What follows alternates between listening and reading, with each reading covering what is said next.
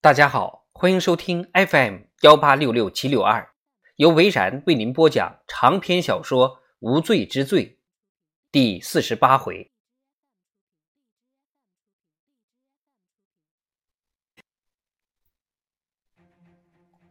罗兰现在掌握了动机，如果那段录像可以作为参考的话，那么查理·泰利不仅仅跟马特的老婆有一腿，还故意把证据发给了马特。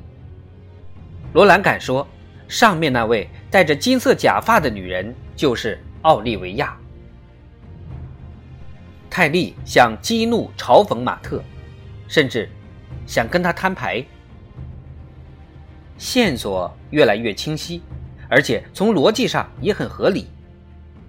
不过这只是个开始，接下去事情一下子乱成一团。比如，马克思·德洛。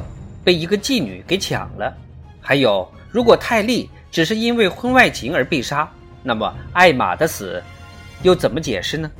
还有，在特斯顿办公室里听到的那些纠纷。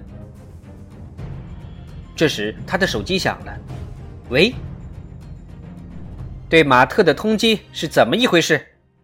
来电话的是兰斯。你晚上不用睡觉吗？他问道。夏天不睡，我喜欢冬眠，像熊一样。怎么一回事？说说看。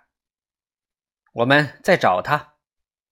不说细节，罗兰，我一次消化不了那么多细节。说来话长，实在是漫长的一夜。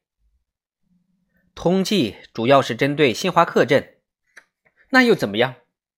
你去过马特的大嫂家吗？还没有，我就住在那附近。兰斯说道。我想我可以帮你的忙。